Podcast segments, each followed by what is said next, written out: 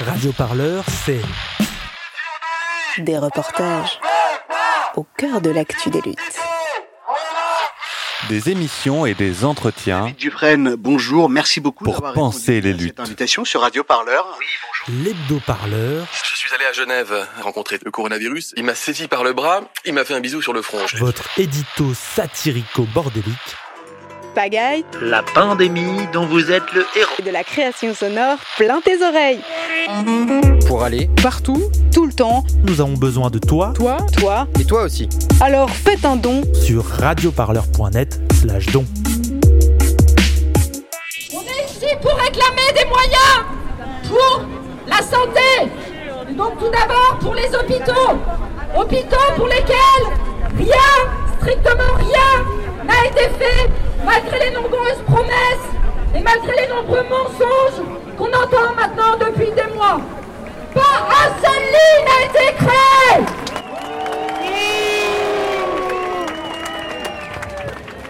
Une vie pour les soignants qui consiste aujourd'hui à se tuer au travail. Donc oui, c'est possible de recruter, et c'est possible de recruter des dizaines de milliers de soignants immédiatement. Ça, c'est possible et c'est la première des choses à faire.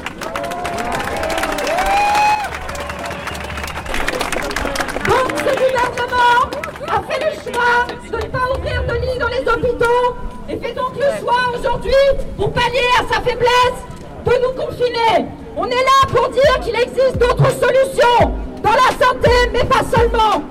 Samedi 7 novembre, entre 3000 personnes selon la préfecture et 5000 selon les organisatrices et organisateurs ont manifesté dans les rues de Toulouse. En pleine période de confinement, personnel hospitalier, syndicats, professeurs, lycéennes, lycéens, étudiantes et étudiants et associations ont uni leurs forces pour dénoncer les mesures liberticides prises par le gouvernement et demander de vrais moyens pour l'hôpital. Bien plus qu'une manifestation anti-confinement, il s'agissait d'un cri de colère générale contre la gestion de la crise sanitaire. Alors, je m'appelle Mathieu Félix, moi je suis manipulateur en radiologie aux urgences euh, à Toulouse. Et euh, ça fait une quinzaine d'années que j'exerce euh, là, puis je suis représentant syndical aussi à l'hôpital. Donc on est là aujourd'hui pour dénoncer un peu cette incurie gouvernementale qui vise à, culpabiliser les comportements individuels au, lieu de, bah, au lieu de mettre un peu en. De, prendre ses responsabilités par rapport aux, mesures qu'elles n'ont pas prises ou qu'elles ont prises en ce qui concerne la fermeture des lits, la suppression des postes, enfin euh, voilà, cette manif, euh, elle est aussi là pour dire que non, c'est pas le gouvernement qui va décider euh, si on peut se mobiliser ou pas. Et, là, nous, on peut pas rester chez nous à rien faire en, réalité, puisque, puisque ça, le confinement, on sait même pas si ça aura un réel impact. Alors oui, la question, elle est plus large que ça. C'est quel est le monde dans lequel on veut vivre? Un monde qui est basé sur la solidarité, où oui, on prend soin les uns des autres.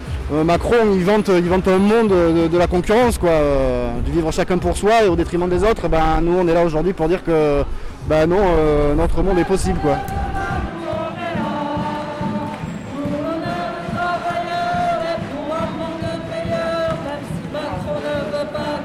Euh, je suis Tennessee de l'Union des étudiants de Toulouse et étudiant au Mirail en licence d'espagnol. On est à cette manifestation parce que euh, depuis plusieurs mois maintenant, mais bien avant euh, le Covid, hein, mais le Covid ça a mis en lumière euh, tout un tas de défaillances des secteurs publics, en premier lieu de la santé, mais aussi de l'enseignement supérieur et de la recherche. Actuellement, en fait, il y a des étudiantes et des étudiantes en soins mobilisées sur la base qui n'est pas du volontariat, mais de l'obligation à travers des stages qui sont souvent renouvelés ou anticipés sur des périodes qui devaient avoir lieu plus tard pour les faire venir actuellement dans les instances de santé, tout simplement parce qu'il y a un manque de personnel et ils sont payés, il et elle, au prorata, au lance-pierre, parfois ils ne sont pas payés si c'est au travers de conventions de stage non, gratifiées. Donc on a euh, ce qu'on peut appeler une, exploitation de, de ces personnes qui, euh, comme je le disais au début, ne sont pas préparées à ces soins, ne sont pas préparées en temps psychologique à, ce type de, tâches professionnelles. Et, euh, aujourd'hui, euh, nous, euh, on, le dénonce, on, ne demande pas ce que ce soit forcément plus encadré parce qu'en fait ça ne devrait pas avoir lieu. Le sous-effectif dans les services publics devrait être, euh, ne devrait pas exister et il devrait même être interdit dans les euh, structures de soins, de santé, parce que tout simplement ça met en danger à la fois les patients et les patientes et à la fois le personnel qui soit euh, titulaire, vacataire ou d'obligation. L'année dernière, elle a été marquée au niveau des étudiants et des étudiantes par beaucoup de précarité. On se souvient de la tentative de, de suicide de Anas, un étudiant à Lyon devant son crous. Et donc déjà l'année dernière a été marquée par la précarité. Donc on a dès le début des annonces du confinement alerté sur le décrochage, l'isolation, la précarité financière, matérielle des étudiants et des étudiantes. Il y a eu extrêmement, extrêmement peu de choses mises en place d'écoute à ce sujet, à ces sujets. Huit mois après, neuf mois même après, en fait, on s'est rendu compte qu'avec l'annonce du second confinement, il n'y avait rien qui avait été euh, développé pour justement pallier à, ces, euh, ces soucis euh, graves. Hein. On a eu des étudiants et des étudiantes, notamment dans les cités U, les logements Crous au premier confinement, qui ont reçu par des associations et au travers de bénévoles des repas en urgence parce que manque de moyens financiers, parce que fermeture des cafétérias, des crous, il y avait des gens qui n'avaient pas mangé depuis plusieurs jours.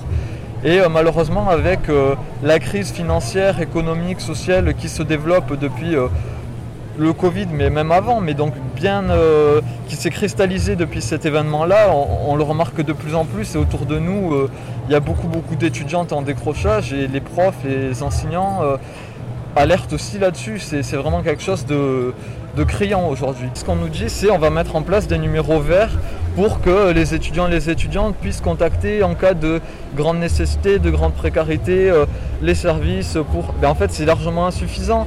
Nous, aujourd'hui, ce qu'on demande, c'est des moyens parce que euh, quand bien même il y aurait de nouveau un déconfinement, une réouverture des universités, sans moyens, on va retourner vers ce qu'on a connu, c'est-à-dire des sous-effectifs, aucun accompagnement euh, des étudiants et des étudiantes, y compris des personnels, que ce soit dans les bibliothèques, dans les secrétariats, etc on demande des embauches massives. Il y a du personnel aujourd'hui qui existe, qui n'est pas embauché, qui est euh, mis sur quelques missions de vacation au lance-pierre, payé euh, au SMIC, voire parfois moins. Euh, il y a eu un mouvement des personnels précaires autour de février-mars 2020. Enfin, c'est quand même quelque chose de récurrent. En nous, c'est vraiment des choses profondes qu'on demande, pas de simples mesurettes, tout simplement. Une colère partagée par l'ensemble du milieu scolaire. À la manifestation, nous avons également rencontré Alexia Seguin, professeur des écoles en classe de primaire et délégué FSU. Donc en fait, euh, il y a tout un tas de, consignes euh, et de précautions au niveau sanitaire qu'on qu'on peut pas tenir euh, sur, les temps scolaires et, périscolaires. Les enfants sont mélangés, il n'y a pas de distance, il n'y a pas non plus la gratuité des masques hein, pour les enfants. Et ça c'est problématique. Déjà que c'est une question quand même assez clivante dans la société, le port du masque pour les, euh, pour les jeunes enfants. Ça rajoute de la complexité, le fait que l'éducation nationale ne fournisse pas les masques aux enfants.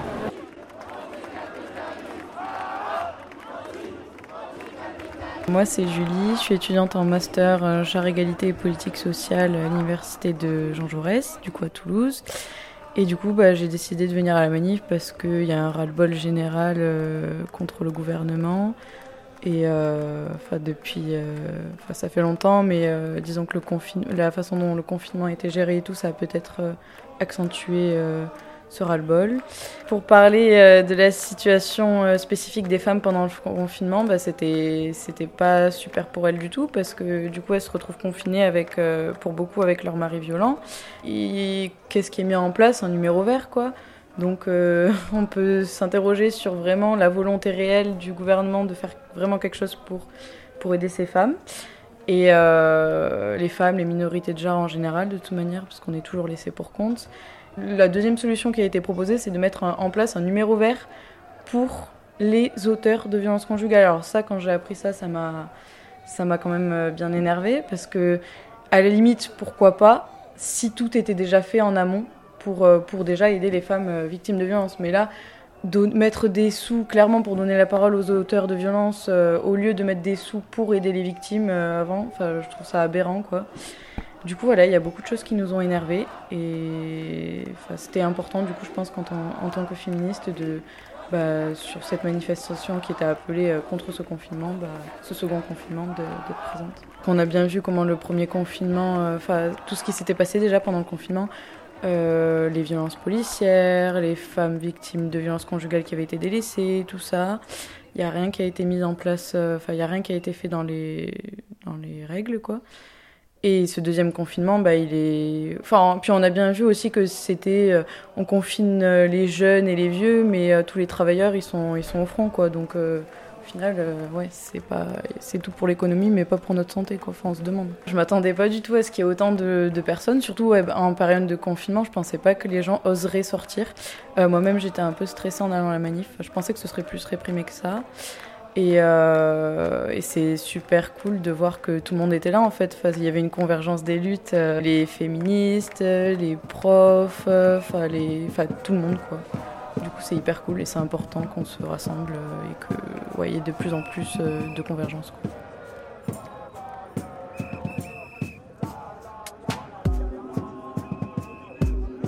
La colère des manifestants et manifestants est forte contre les décisions et priorités du gouvernement. Il y a bien entendu celles et ceux qui continuent à travailler et ne sont pas confinés, mais aussi les plus précaires, les sans-abri qui n'ont pas d'endroit décent pour se confiner.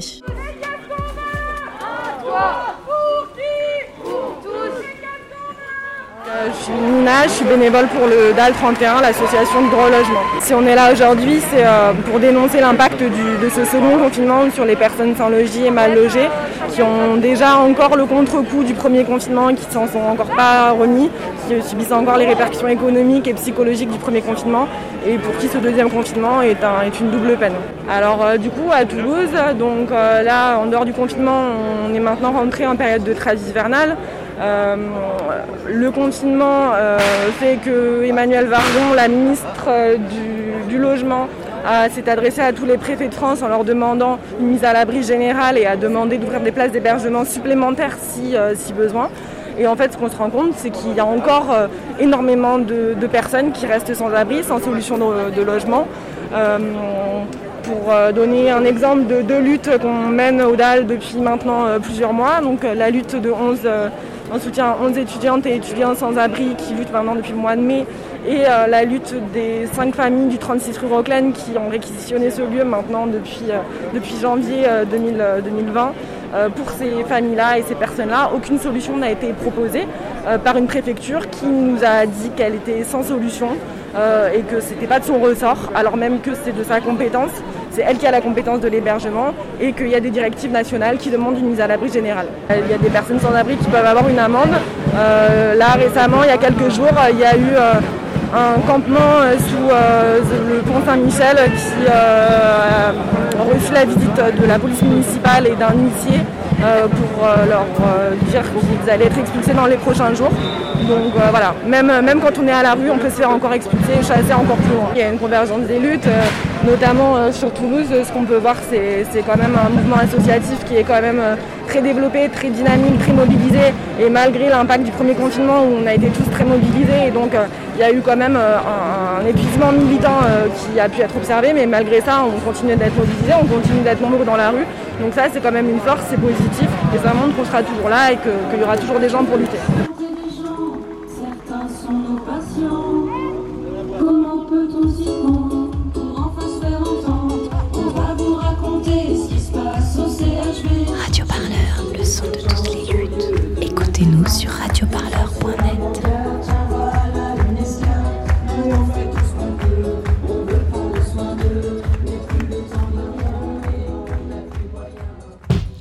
Radio Parleur. Pour vous faire entendre les luttes, Radio Parleur a besoin de vous. Rendez-vous sur radioparleur.net slash don. On va te donner des millions d'euros, quoi. Il faut donner Radio Parleur. Des millions.